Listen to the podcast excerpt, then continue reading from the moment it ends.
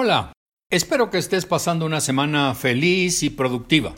El post de hoy lo he intitulado La preparación libre. Déjame contarte. Motivo de alegría enorme fue asistir a una reunión anual de egresados de mi generación IPADE. En un breve espacio coincidí con un amigo que tuvo la oportunidad de regir la Dirección de Recursos Humanos en Deloitte, esa gran empresa de consultoría, según creo, la más grande del país. La plática me resultó sumamente aleccionadora y hoy te comparto lo que para mí fue revelador.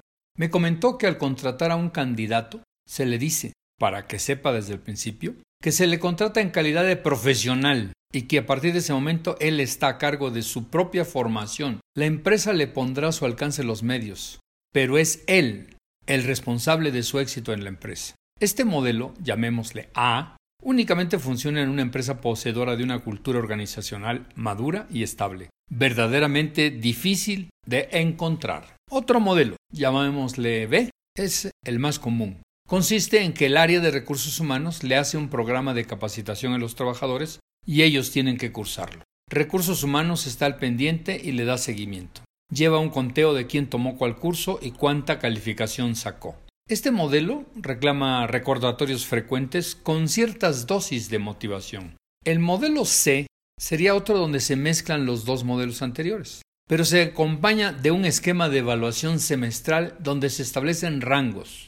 Los de 6 o menos quedan condenados al despido. Los de 7 y 8 se quedan en sus puestos actuales. Y los que califican arriba de 9 son candidatos al ascenso.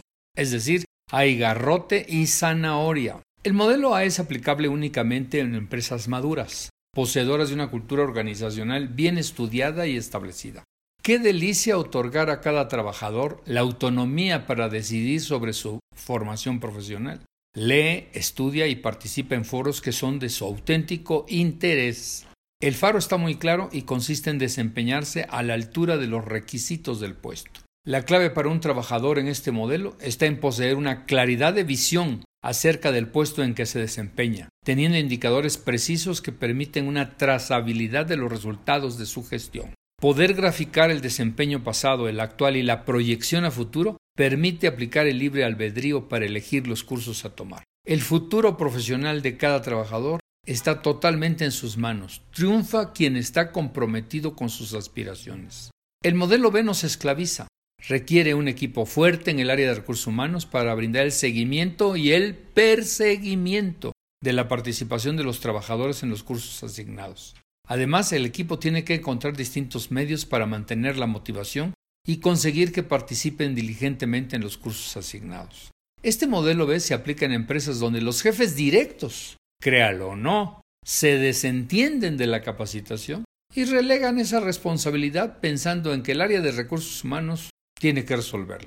Es un modelo poco exitoso, es una batalla continua. A la cultura de la empresa le falta cohesión y fuerza, es blandengue se fomenta el hábito de la dependencia y se desestimula el compromiso personal. Los trabajadores no se sienten dueños de su destino, no están comprometidos. El modelo C consiste básicamente en el diseño de evaluaciones construidas profesionalmente de modo que permitan conocer con veracidad el avance en conocimientos y en desempeño de los trabajadores, basados en indicadores disponibles para todos.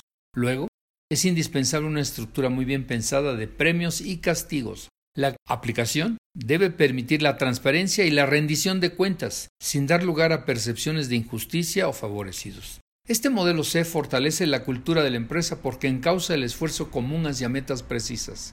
Si se aplica bien, sin desviaciones, la firmeza de las decisiones puede hacer la diferencia hacia la grandeza institucional apoyada en el crecimiento de las personas que la conforman. Cada persona confía en que prepararse a fondo y desempeñarse adecuadamente, según los indicadores, es el único camino para progresar en la empresa.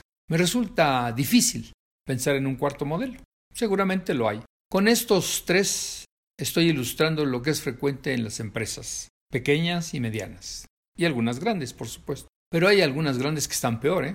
Lo asombroso es confirmar que a la mayoría de los gerentes les parece intrascendente relegar esta responsabilidad, cuando es de la máxima importancia, o por lo menos debería serlo. Las estadísticas internacionales nos muestran un México con bajos niveles de productividad del trabajo, y lo que es peor, Allí donde sí tenemos una mejor situación, como es el caso de Aguascalientes, Guanajuato y Querétaro, nos encanta denostarlos atacándonos como neoliberales y porfiristas. Nada nos satisface. A mi juicio, las empresas deben encontrar la manera de aplicar el modelo C, comenzando por definir con precisión sus indicadores de gestión a partir del mapeo de sus competencias globales y por área organizacional. Este mapeo debe ilustrarnos acerca de qué competencias están por desarrollarse en cada puesto y cómo establecer métricas para facilitar su monitoreo.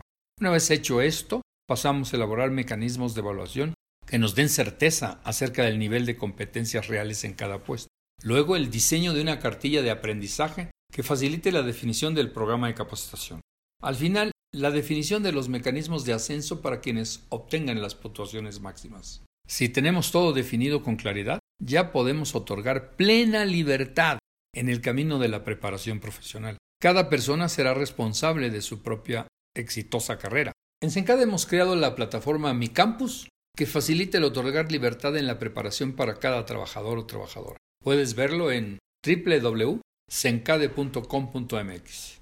Todo lo anterior es fácil de decir, pero en los hechos implica un gran esfuerzo de calidad profesional. Esto no es para principiantes. Todo se reduce a trabajo y consistencia a lo largo del tiempo. La recompensa será una cultura laboral fuerte, cohesiva y exitosa en calidad y productividad. Te invito a reflexionar y te deseo una semana feliz y productiva. Hasta el próximo miércoles. Te dejo aquí una frase de Benjamín Disraeli. El éxito en la vida está en prepararse para aprovechar la ocasión cuando se presente.